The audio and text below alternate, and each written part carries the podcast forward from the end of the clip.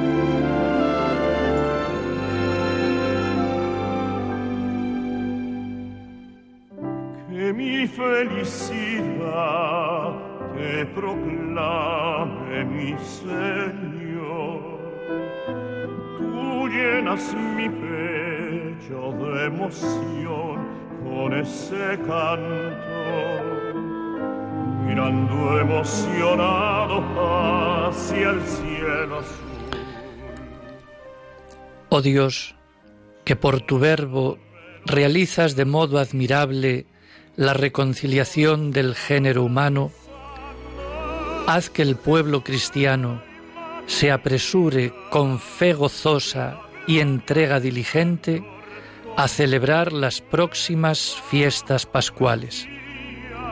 Por nuestro Señor Jesucristo, tu Hijo, que vive y reina contigo en la unidad del Espíritu Santo y es Dios, por los siglos de los siglos.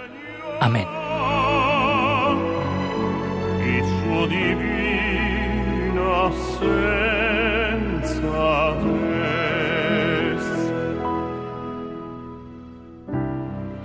mi juventud has llenado de tu ritmo. Estamos comenzando ya el cuarto domingo de Cuaresma muy buenas noches. Y lo hacemos con esta música de telón de fondo, Amor Infinito, canciones inspiradas en las poesías de San Juan Pablo II, cantadas por Plácido Domingo. Y es que en esta semana, entre otras cosas, el día 2 de abril, recordamos la muerte de aquel Papa hace 14 años.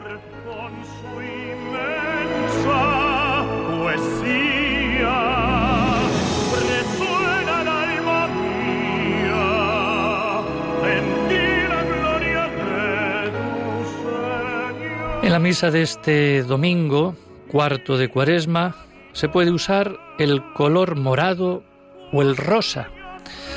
Se admite el uso también de instrumentos musicales y se puede adornar con flores el altar. Estamos en el domingo del Etare, precisamente porque la antífona de entrada comienza Alégrate. Alégrate Jerusalén, reuníos todos los que la amáis.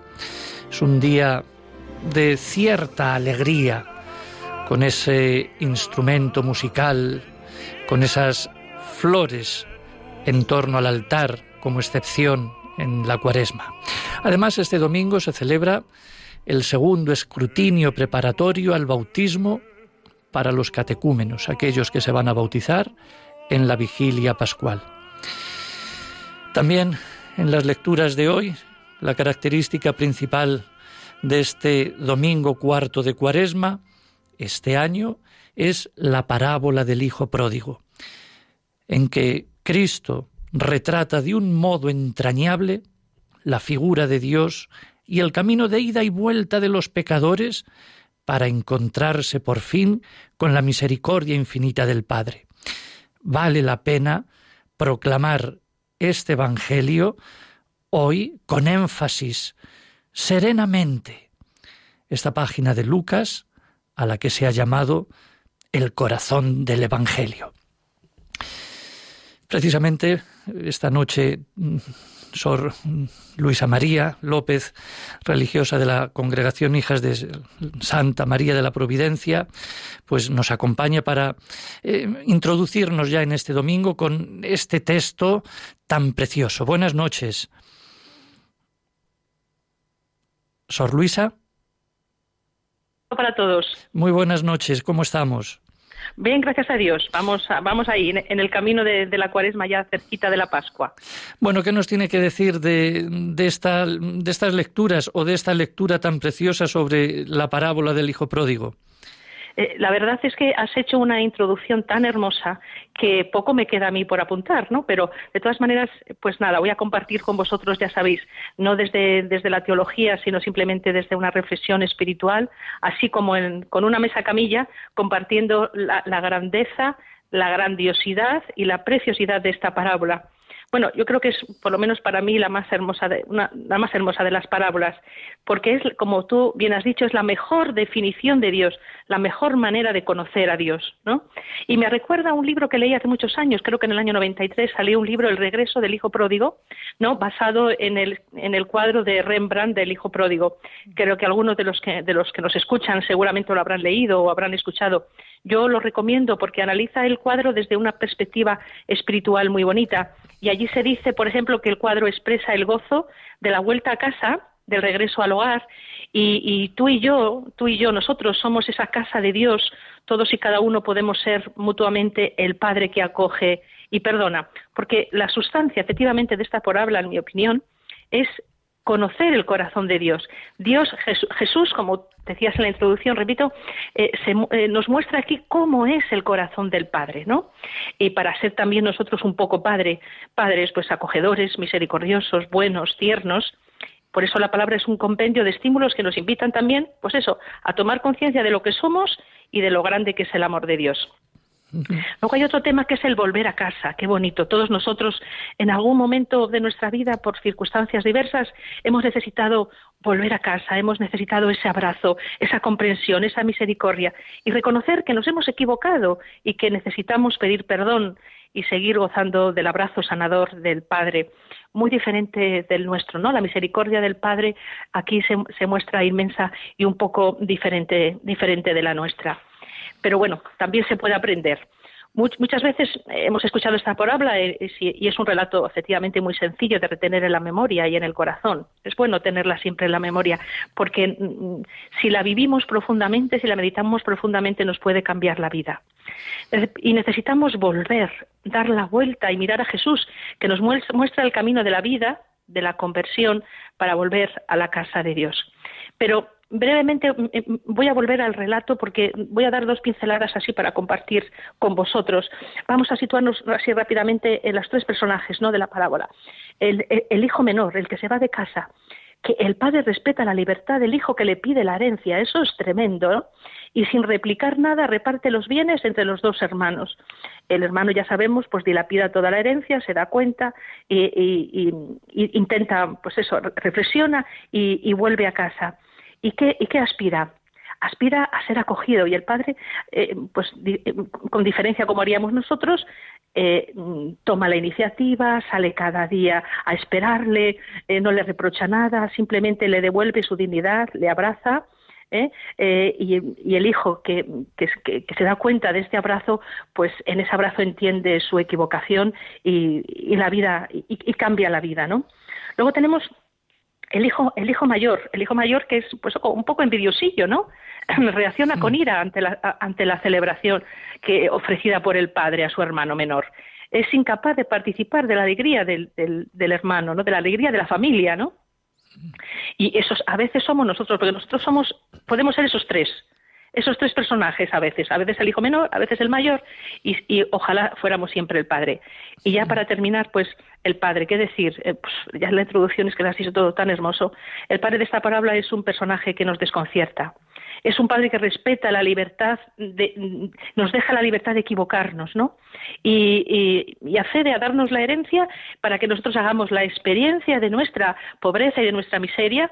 Y él, en lugar de reprocharnos, mira que te lo dije, mira que te lo dije, pues ¿qué hace? Nos abraza, nos reconcilia con nosotros mismos y con él, nos devuelve la dignidad. Esto es hermosísimo, Adolfo. Esto es una cosa de verdad que, que enternece a cualquiera, ¿no? Es decir, que, que, no vuelve, es decir, no vuelve a pedir explicaciones. Absolutamente. deja pasar. Deja pasar, deja que hagamos la experiencia de nuestra pobreza y una vez que la hemos hecho y hemos tocado fondo, Él no dice, pues mira cuánto me alegro, te lo había dicho. No, simplemente que nos está esperando cada día, en cada momento. Y esto es una cosa muy sanadora para el alma. Esta es una cosa, si nosotros lo pensáramos, ahí está el sacramento de la reconciliación, por ejemplo, que, a que últimamente a veces se usa poco. Y sin embargo, yo siempre digo, Adolfo, que el sacramento de la reconciliación es ni más ni menos que permitirle a Dios de ejercer de padre.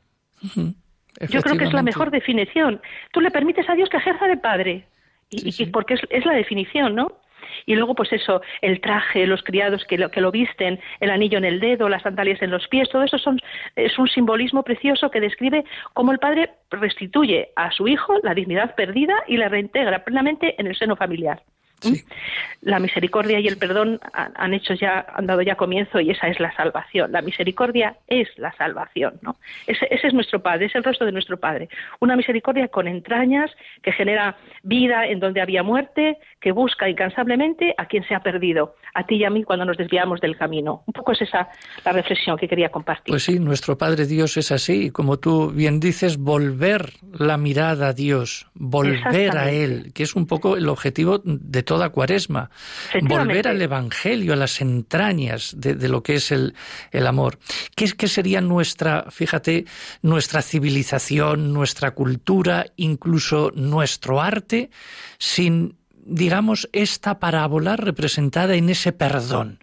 El cuadro de Rembrandt que, comentabas al, inicio, ¿no? precioso. Incluso como las manos del Padre eh, es, son manos masculina y femenina, es decir, que es un detalle precioso, ¿eh? Un detalle precioso es ese.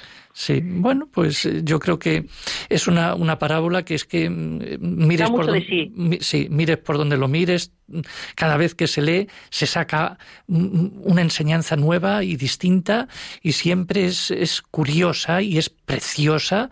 Totalmente, eh, totalmente, totalmente. Yo creo que, nos llena, nos llena de consuelo. Yo creo que nos llena, no sé, estaréis todos de acuerdo conmigo, que es un consuelo tremendo saber que tenemos un padre con esta, con esta, con este, con este perfil. Es, es, es maravilloso. Yo creo que el, el, padre, el padre Dios que nos describe Jesús es un padre que nos ama profundamente, que es tierno, que nos espera, que nos respeta, y eso, pues cambia la vida. Pues sí, Efectivamente, cambia la vida. Bueno, pues a ver si mañana es, se lee pausadamente, con serenidad, con énfasis, y la gente, pues también todos los fieles podamos, puedan escuchar eh, y profundizar eh, todo lo que, lo que contienen estas, estas magníficas palabras de San es mucho, que es mucho, es mucho. Bueno, pues muchas gracias ya por introducirnos en este, en este cuarto domingo de Cuaresma. Esperemos que la próxima vez te tengamos aquí en el plato, que me hacía me hace mucha ilusión que Bueno, pues a ver si es posible, yo encantada, yo encantada también. Pues muy bien, muchas gracias. Un abrazo a todos. Ánimo y adelante, un abrazo. y buen domingo. Igualmente, adiós. Hasta luego, adiós.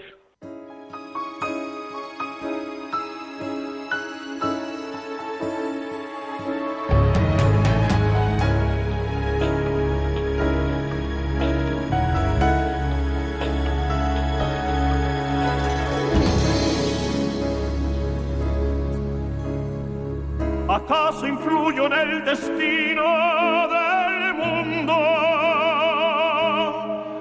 ¿Acaso yo soy quien declara las guerras? Estoy por ti o en contra de ti, no lo sé.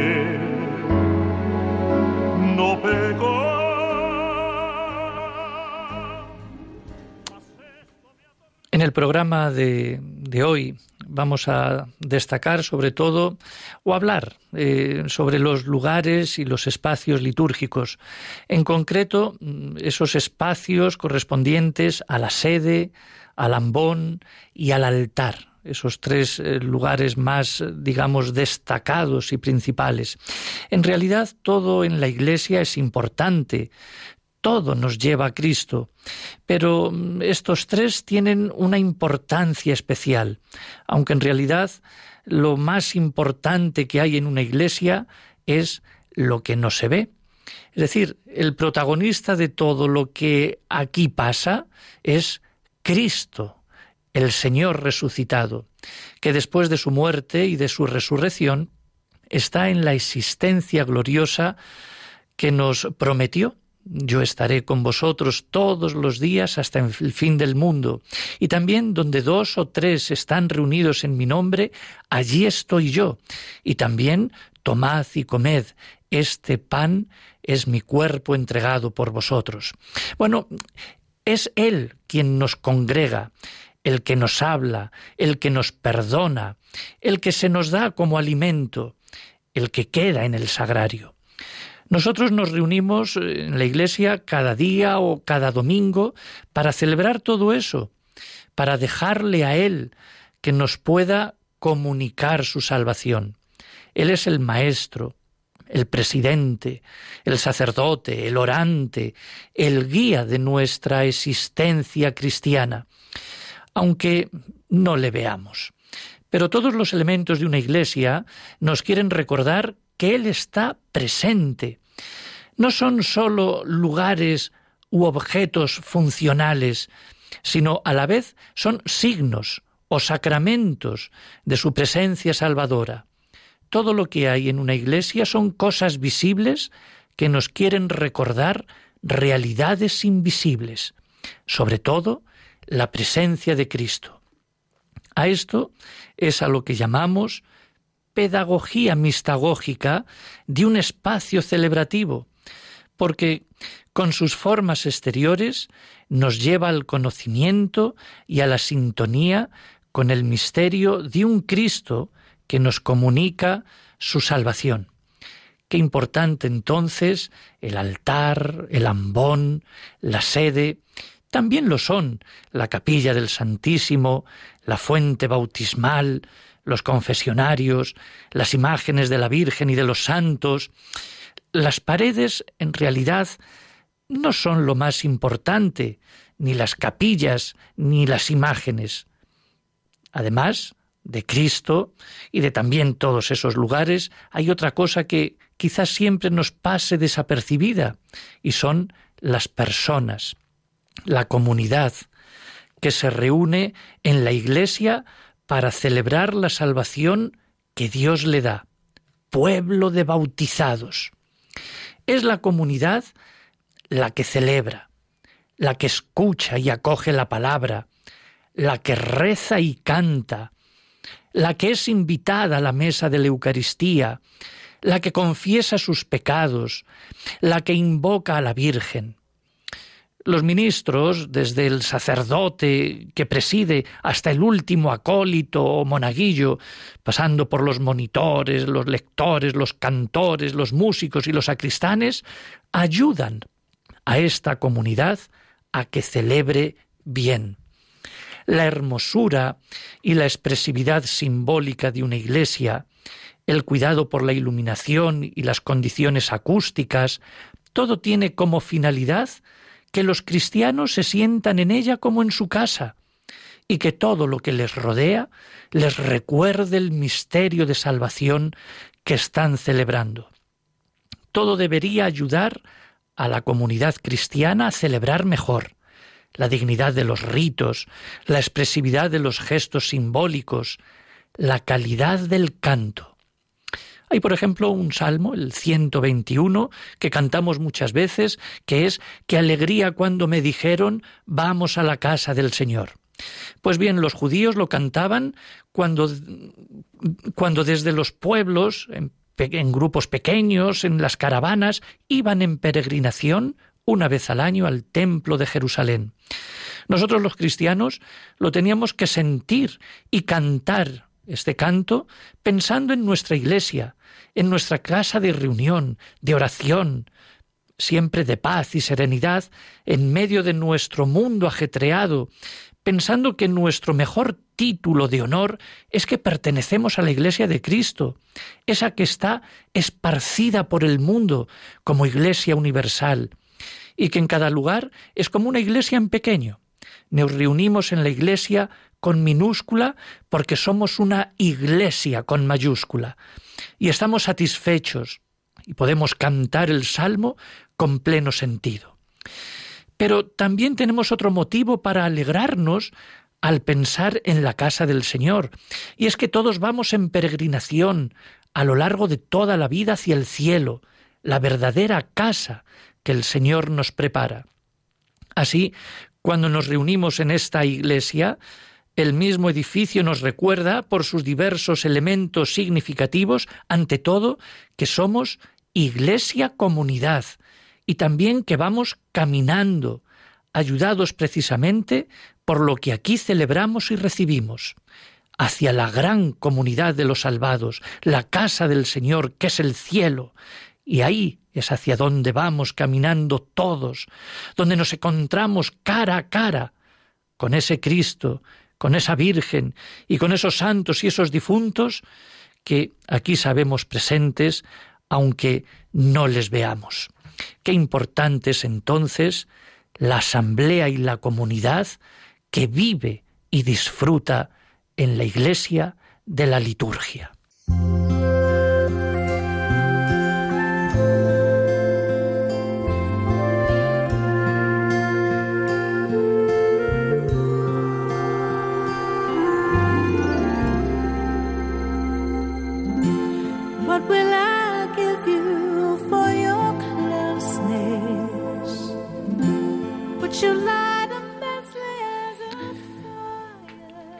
Un espacio litúrgico de estos tres que hemos mm, subrayado al inicio, eh, la sede, el ambón y el altar. Hay uno que quizá esté un poco olvidado o no sé si poco usado, desde el que Cristo nos guía en nuestra celebración, y es precisamente la sede, la sede presidencial. Para hablarnos un poquito de la sede, tenemos a, don José Miguel Rodríguez de las Cuevas. Muy buenas noches. Buenas noches, don Adolfo. Muy bien, eh, don José Miguel es párroco de Azoños y de Maoño, allá en Santander. Así que, pues bienvenido y un saludo también para, para aquella tierra. Entonces, bueno, cuente, cuéntenos un poquito esto de, de la sede del presidente, eso que está un poquito olvidado o poco en desuso. Además que usted, pues, por las parroquias por, la que, por las que ha pasado, pues ha restaurado de alguna manera el uso y la importancia de este, digamos, eh, espacio litúrgico. Pues cuéntenos, a ver. Así es.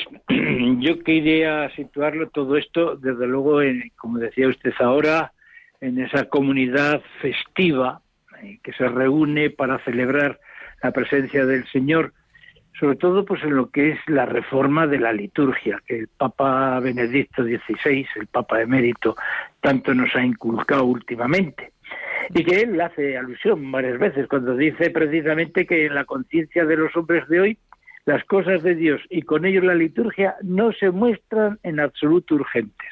Mm. Sí, es verdad que uno de los mm, sitios más olvidados, pero no porque les olvidemos. Yo diría que muchas veces por la comodidad de hacer el rito todo seguido, sin dar importancia a esos tres momentos que es la palabra del ambón, la Eucaristía del altar y la presidencia de la sede. Por eso eh, yo sí he tenido siempre en los diferentes lugares donde he estado y he ejercido de párroco esta labor pastoral de hacerme cercano en ese ahí desde la desde la sede yo creo que la sede, como muy bien la define la ordenación general del misal romano, eh, debe significar su oficio de presidir la asamblea y de dirigir la oración. No como un escalafón, no como una importancia, sino sencillamente reconociendo lo que es el sentido del sacerdocio el sacerdocio ministerial que se nos ha confiado y que se y por el que nosotros presidimos la Eucaristía. Claro, eh, si ponemos una distancia entre el pueblo y el sacerdote, perdemos la unión, esa unión que usted estaba hablando hace unos momentos.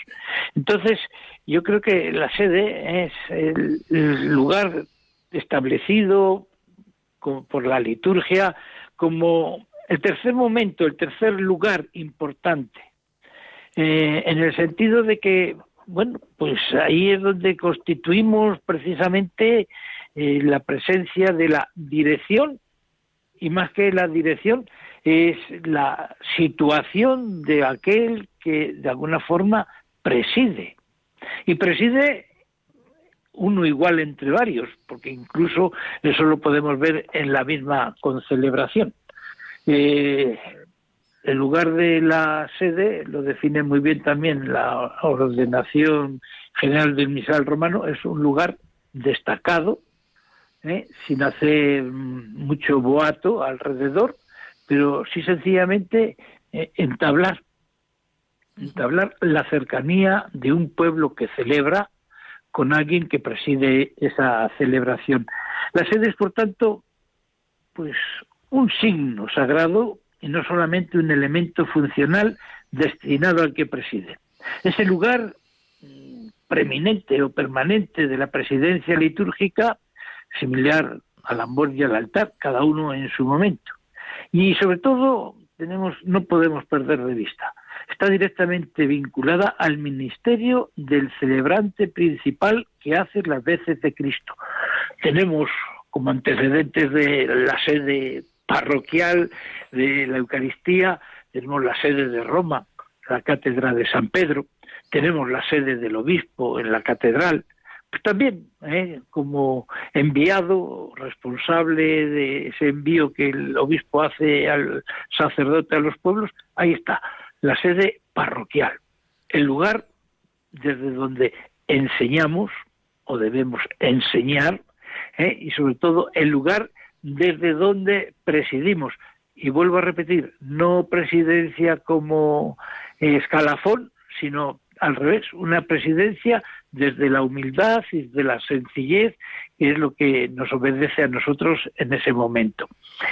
Fuera de la celebración, incluso, pues hasta la sede vacía sigue siendo un signo que evoca la función presbiteral de congregar al pueblo, presidir la plegaria y actualizar para los fieles el anuncio de la salvación. Así lo recoge esta ordenación general del misal romano. Y así es como aquellos que estamos dedicados en, cuerpo y alma a esta labor, pues lo tenemos que ejercer. Siento muchas veces cuando asisto por ahí en los pueblos y también en la ciudad, ¿eh? Mm. Eh, que no se da un lugar por delante, sino que lo que se trata es, venga, vamos a salir del paso y dirigimos todo desde el altar y desde el altar salimos ya de la iglesia y no hemos hecho nada. Creo que esto es la riqueza que tiene este lugar. Efectivamente, yo creo que es una, una de las riquezas que tenemos o, se tiene que revalorizar. Ya se, se, han dado bastantes pasos en este sentido, pero todavía, como dice usted, hay veces que mm, se comienza todo desde el altar, quizá a veces por comodidad, incluso hasta las lecturas mismamente, eh, incluso, y bueno, y se finaliza la misa y eh, hasta, hasta el otro día, y se va uno a la sacristía eh, sin, haber, sin haber usado pues prácticamente ni el lambón ni, ni, la sede. Sí, la sede, como usted ha dicho, no es un lugar de, preeminencia ni nada, simplemente es, precisamente es un ministerio, hacer visible a Cristo en la figura del que lo representa y servir, servir a la comunidad desde ahí en ese ministerio. Así que interesante eso. Así es. Así es. Bueno, pues mm, yo le agradezco mucho si esta, esta pequeña intervención y eh, yo creo que es interesante el que podamos pues mm, respetar, incluso como usted decía, cuando esté sola, es decir, sin nadie, es decir, esa, eh, la silla que se vea que efectivamente es la sede propia como un lugar, pues. Eh, ya sabe que desgraciadamente hoy en muchas iglesias abiertas al turismo, pues cuando hay una sede un poco así preeminente, pues ahí es donde se hacen las fotos. No, no es para eso. ¿eh? O no debería de ser para eso. Pues, pues fíjate, si, si, hacemos fotos también. Bueno, claro, eh, claro, en fin, eh, siempre respeto a estos lugares que son sagrados, en definitiva, y tienen un significado profundo de dentro. No es una mera, una mera silla para sentarse y descansar. No. Es ahí donde se ejerce, como bien ha dicho usted, pues el, pues el servicio que presta el sacerdote a, Dios y a la comunidad. Y la oración. Exacto. Bueno, pues muchas gracias, don José Miguel. Yo le agradezco. Muchas gracias. Le agradezco pues esta, esta pincelada que nos ha, que nos ha podido hacer sobre, sobre la sede y un saludo pues a, pues a sus feligreses allí en, en Azonios y en, y en Maoño, allá en Santander. Seguro que alguno estará oyendo Radio María en estos momentos. Un abrazo. ¿Eh? Buen domingo. Muy bien, muchas Adiós. gracias. Igualmente, adiós, adiós.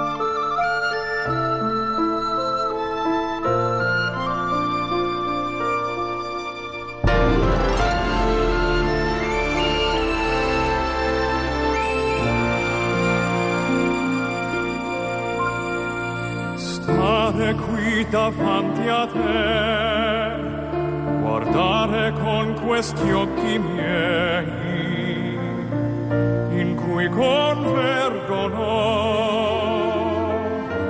le stellari vie.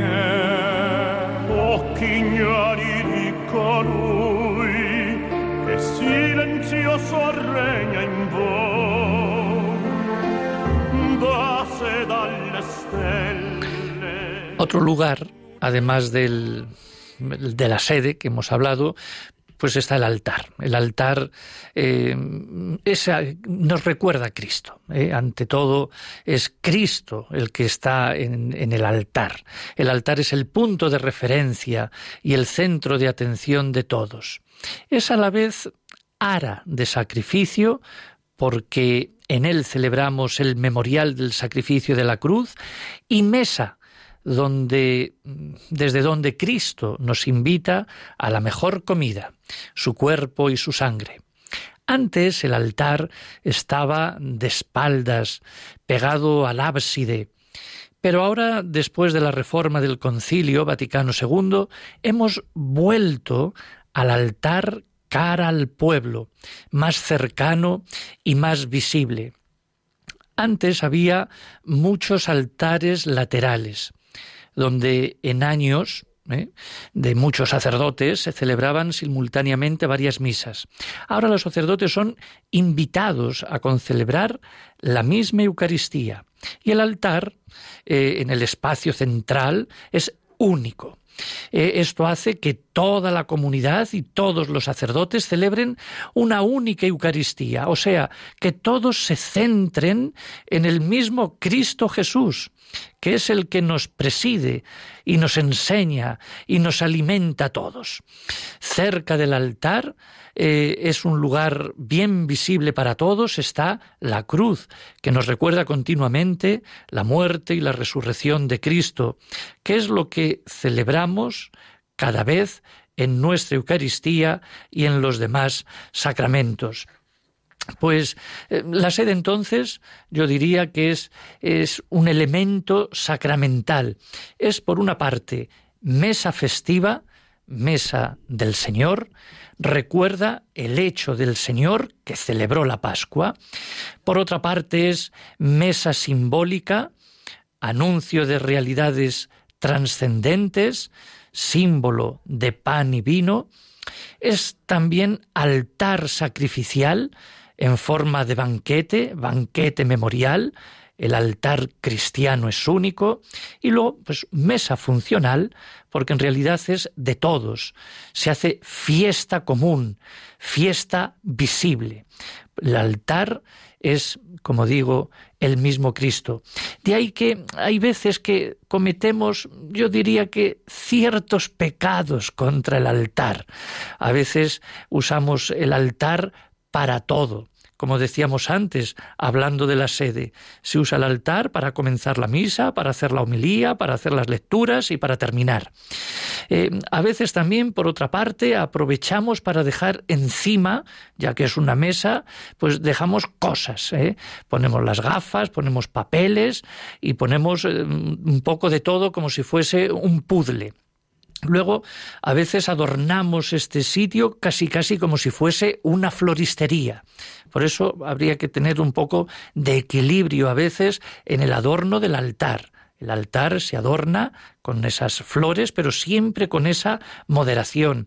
Luego también otro pecadillo podría ser eh, que vestirlo con manteles de colorines. Bueno, eso pero se, pide que sea un mantel blanco. En fin, y así podríamos un poco seguir diciendo cosas sobre, digamos, este altar, cosas que podemos hacer contra él y siempre, como digo, es un sitio de preferencia, de, confluencia de miradas. Incluso hasta el edificio se tendría, el edificio de la iglesia se tendría que hacer en función de donde está colocado el altar, el altar símbolo de Cristo.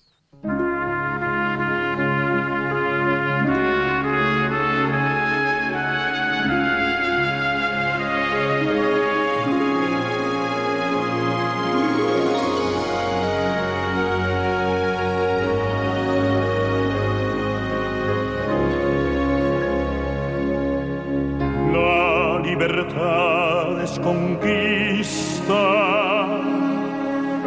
que nunca cederá. No será siempre tuya, no se puede heredar. Siempre es igual.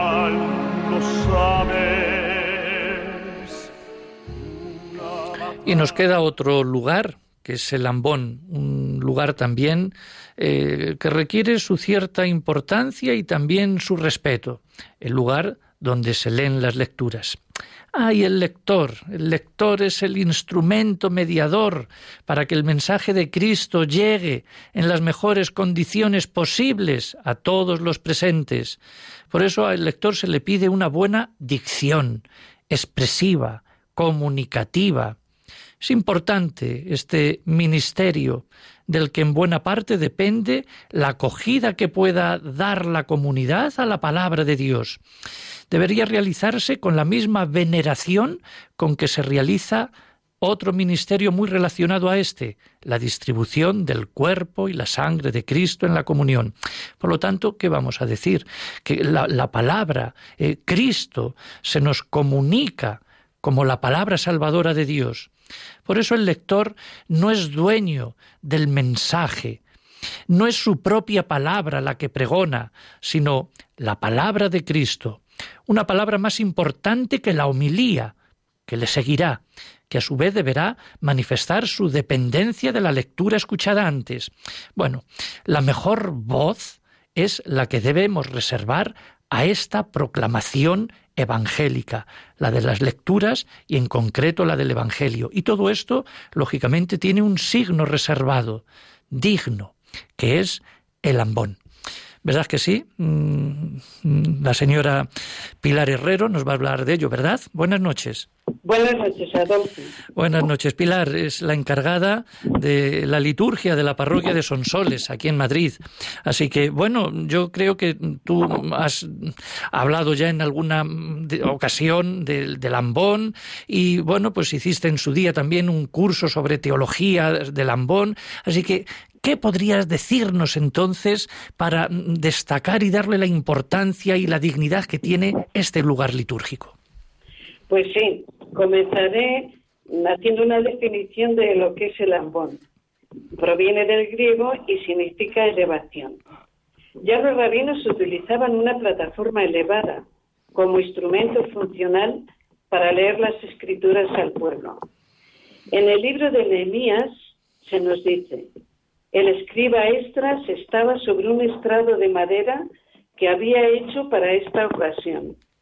Y abrió Estras el libro a la vista de todo el pueblo, pues él estaba más alto que todo el pueblo.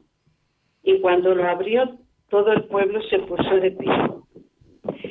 A diferencia de los rabinos, las comunidades cristianas utilizarán esa elevación como espacio litúrgico para proclamar la palabra de Dios, siendo el ambón la expresión espacial de ese amor a la palabra de Dios proclamada en el contexto litúrgico.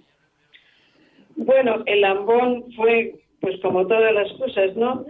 Eh, durante los siglos IV al XIII fue recuperando formas muy distintas, enriquecidas, fue como forma de águila, motivos florales, eh, columnas. Luego, mm, como el pueblo iba perdiendo el conocimiento del latín y fue disminuyendo el interés por la palabra de Dios, y el ambón se sustituyó por el púlpito, más cómodo para la predicación. En la Baja Edad Media se utilizaban dos ambones, uno para la epístola y otro para el Evangelio. Con el Concilio Vaticano II, el ambón, junto con el altar y la sede de la que habéis hablado también, se considera uno de los tres espacios celebrativos y afirma, Cristo está presente en su palabra, pues cuando se lee la Sagrada Escritura es Él quien habla.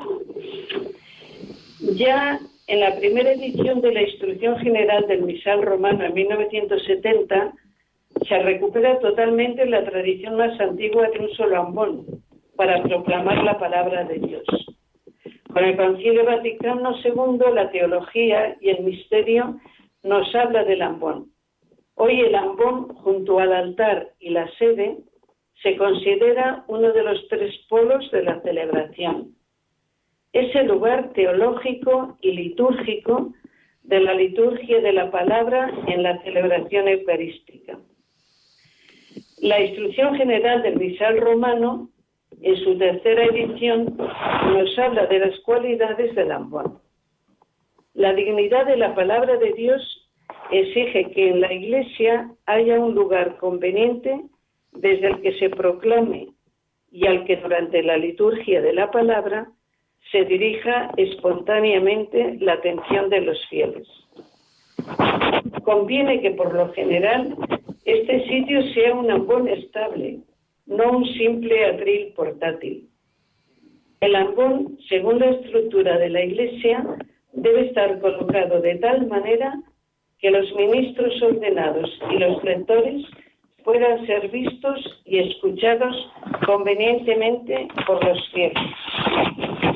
Y abundando en estas condiciones ambón, Verbum Domini, en su número 68, nos dice también, se debe prestar una atención especial al ambón como lugar litúrgico desde el que se proclama la palabra de Dios. Ha de colocarse en un sitio bien visible y al que se dirija espontáneamente la atención de los fieles durante la liturgia de la palabra. Conviene que sea fijo como elemento escultórico en armonía estética con el altar, de manera que represente visualmente el sentido teológico de la doble mesa de la palabra y de la Eucaristía. Desde el ambón se proclaman las lecturas, el salmo responsorial y el pregón pascual. Pueden hacerse también desde él la humilía y las intenciones de la oración. Esto es lo que nos dice el Vaticano II. Y bueno, no sé si quieres que abunde en algo de los pecados del lambón, que así te gusta contar. Pues sí, eh, puede ser muy interesante que nos digas los pecados del lambón. No sé si tendrá muchos pecados o, bueno, pecados que cometemos contra el lambón, claro. Sí, claro, claro, claro. Sí, tiene unos cuantos, tiene unos cuantos. Ah, pues que, a ver qué pecados son esos, a ver. Pues a ver, el primero es que no existan que no haya ambón. Ese es un pecado gravísimo porque no existe. Y, nos reímos un poco, pero, pero es verdad, hay en muchos sitios que, que todavía no tienen ambón. Pues nada, ese es un pecado, ¿eh? Pues hay que ponerlo. Hay que ponerlo. hay, que, hay que ponerlo, sí. El segundo es que haya dos ambones, como sucedía en la Baja Edad Media ese también dos ambones que motiva la confusión. Es decir, dos ambones, uno que se lee la palabra de Dios y otro a lo mejor que se hacen municiones desde él y a lo mejor indistintamente se usan. En la Baja Edad Media se leía en una el Evangelio y en otra las lecturas. Ah, ya, exactamente, efectivamente. También eso es. Eh, te refieres a que desde un sitio se hace el Evangelio, es decir, que sea único el ambón. Sí. Bien. El tercer pecado es que sea un atril, o sea, que que se quite y se ponga, que también nos hablaba de las cualidades que le iba ahí en el Concilio Vaticano II. Sí, es decir, que sea una especie de atril que, bueno, el lambón se quita, se pone y se lleva donde uno, pues, pierde todo, toda la esencia del lugar, porque el lugar lo pone, si, si, es un palo de eso, es un atril, pues lo llevamos cada día donde sea y lo pone, y claro, pierde la esencia del lugar, claro. Efectivamente. Luego el cuarto pecado es que se utilice, se utilice para todo, para los avisos, para el reto del rosario, para dirigir el canto, no está bien. Lo que muchas veces lo utilizamos y, y sabemos que no está bien, pero a lo mejor no tenemos otro remedio, no sé. Entonces, entonces ¿tú qué, qué, qué dirías? ¿Que, ¿Que el rosario, esas cosas, desde dónde? Pues desde, desde un banco o desde otro sitio, pero no desde el ambón. El ambón siempre para la palabra. La palabra de Dios. Bien. Sí, efectivamente. Mm. Luego está el quinto pecado, que sea mala la megafonía y no se oiga. Claro, porque a veces hay lectores que suben al ambón y no se oye nada. Pues eso también es una deficiencia, ¿no? Una deficiencia, sí, sí, que no, no se tenga voz o que esté todo sin preparar, lógicamente. Efectivamente. Mm. Y el sexto pecado, y ya es el último, bueno. que esté mal iluminado y el lector no vea proclamar la palabra de Dios. Eso de que culta el que la palabra de Dios pueda ser proclamada con entusiasmo y con... Porque claro, si el lector está mirando a ver cómo que no se equivoque porque no ve, pues eso impide que, que pueda expresar con entusiasmo y, y, proclamar la palabra de Dios. Bueno, pues eh, ya nos has dado una, digamos, una síntesis de todo lo que es el este lugar litúrgico también importante del Ambón y luego pues esas cosillas, esos defectos, esos pecados eh, que se pueden cometer, pues hay que subsanarlo. Estamos en Cuaresma y es un tiempo de de meditar y, y, de, y de bueno y de convertirnos, ¿no? Yo creo que en estas cosas también tendremos que convertirnos un poquillo, todos. Muy bien, muchas gracias Pilar por, por, estas, eh, por esto que nos has venido a traer y bueno, pues eh, feliz noche y hasta el próximo día. Muchas gracias. Igualmente, Adolfo, gracias a ti. Adiós. Adiós, adiós.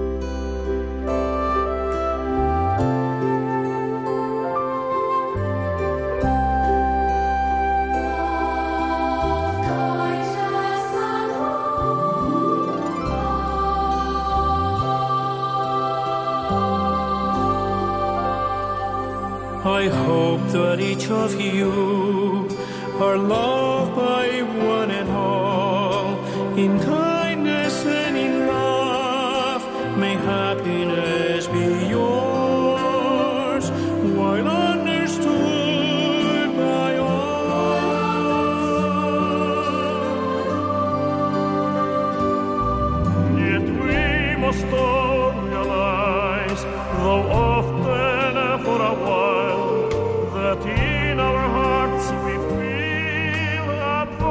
Parece que ha habido alguna interferencia en la comunicación con, con Pilar. Eh, se oía un poquito así, bueno, cosas del, del directo, así que pedimos disculpas. Eh, bueno, mm, hablando entonces de este, de este día, con estos textos que nos, eh, que nos sugiere la liturgia, el Hijo Pródigo y también las otras lecturas, es decir, en definitiva, mm, eh, se nos viene a decir que antes de Pascua necesitamos la reconciliación. Efectivamente, es una gran noticia la que nos da el apóstol Pablo en sus escritos, sobre todo en los escritos de este tiempo de Cuaresma, ya que de alguna manera, a las puertas de la Pascua, Dios nos concede siempre la oportunidad de la reconciliación.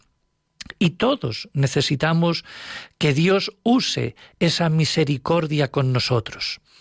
Será bueno, muy bueno, que en estas próximas semanas aprovechemos el sacramento en que precisamente se nos concreta la gracia de esa reconciliación. Sigue teniendo sentido pleno lo de confesar por Pascua. Es la mejor manera para entrar en la Pascua. Dejarse comunicar la victoria que Cristo en la cruz conquistó contra el pecado y dejarse juzgar y perdonar por su misericordia. la oración em, nos hace decir, reconcilias a los hombres contigo por tu palabra hecha carne, para que así puedan celebrar las próximas fiestas pascuales. Hemos dicho al inicio del programa. Por lo tanto, tenemos que imitar la actitud de conversión de ese hijo pródigo. Me pondré en camino a donde está mi padre y le diré, Padre, pecado contra el cielo y contra ti. Pues sí, volver y ponernos en camino hacia ese confesionario para pedir perdón a Dios. Bueno, para Pablo, el que se deja reconciliar por Cristo es una criatura nueva. Lo antiguo ha pasado, lo nuevo ha comenzado. Por eso conversión y reconciliación significan, si es necesario, cambiar seriamente de dirección en nuestro estilo de vida. La Pascua quiere renovarnos en profundidad, mm, asemejándonos más a Cristo. Por ejemplo, en el programa de cambio que nos ofrece el prefacio tercero de Cuaresma, que dice Tú nos enseñas a reconocer y agradecer tus dones, a dominar nuestro afán de suficiencia y a repartir nuestros bienes con los necesitados. Hay otro aspecto entonces en este diálogo salvador entre Dios y el pecador.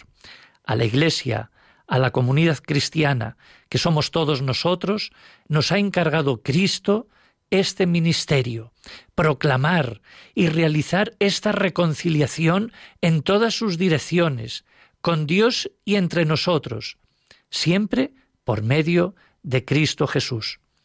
Deberíamos estar orgullosos, como Pablo, de poder transmitir a los demás en nuestra familia, en la escuela, en el grupo, la buena noticia de la misericordia de Dios, de ser mediadores de reconciliación en este mundo. No sólo los obispos y sacerdotes son reconciliadores, todos los cristianos lo podemos ser en nuestro ambiente familiar y social. Por eso en el ritual de la penitencia se describe bien el papel que juega la comunidad cristiana en este proceso de vuelta de cada hijo pródigo a la casa de Dios. Y dice, toda la Iglesia, como pueblo sacerdotal, actúa de diversas maneras al ejercer la tarea de reconciliación que le ha sido confiada por Dios. Primero, no sólo llama a la penitencia por la predicación de la palabra, sino que también intercede por los pecadores y ayuda al penitente con atención y solicitud maternal, para que reconozca y confiese sus pecados y así alcance la misericordia de Dios, ya que sólo Él puede perdonar los pecados. Pero además, la Iglesia ha sido constituida instrumento de conversión y absolución del penitente, por el ministerio entregado por Cristo a los apóstoles y a sus sucesores. Por último, la Iglesia es que lleva dos mil años repitiendo la llamada de Pablo. En nombre de Cristo os pedimos que os reconciliéis con Dios. Por lo tanto, practiquemos también en estos días, ya casi antes de la Pascua, precisamente esto. Dejaos reconciliar con Dios.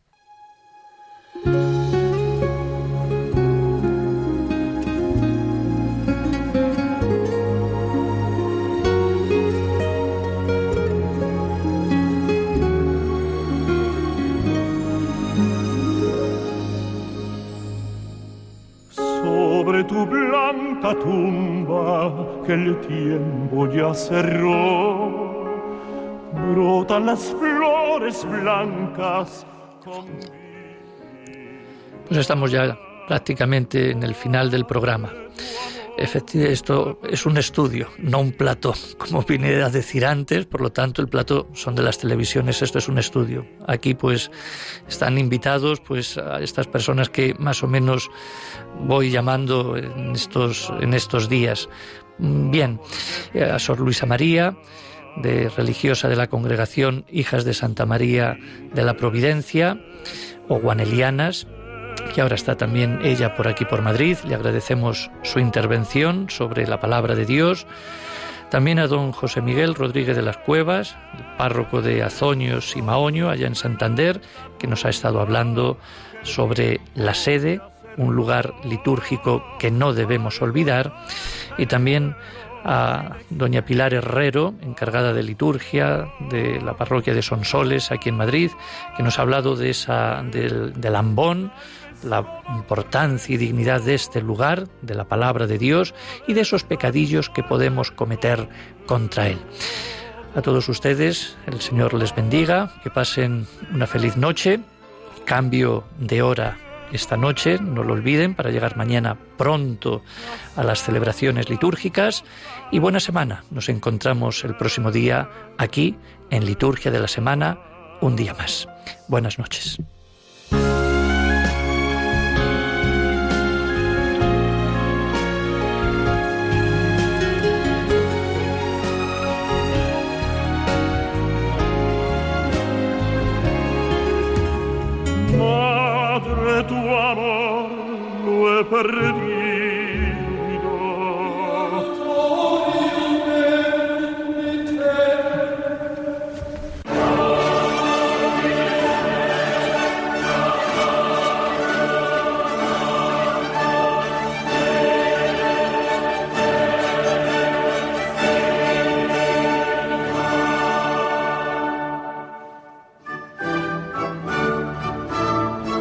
Han escuchado la liturgia de la semana con el padre Adolfo Lucas.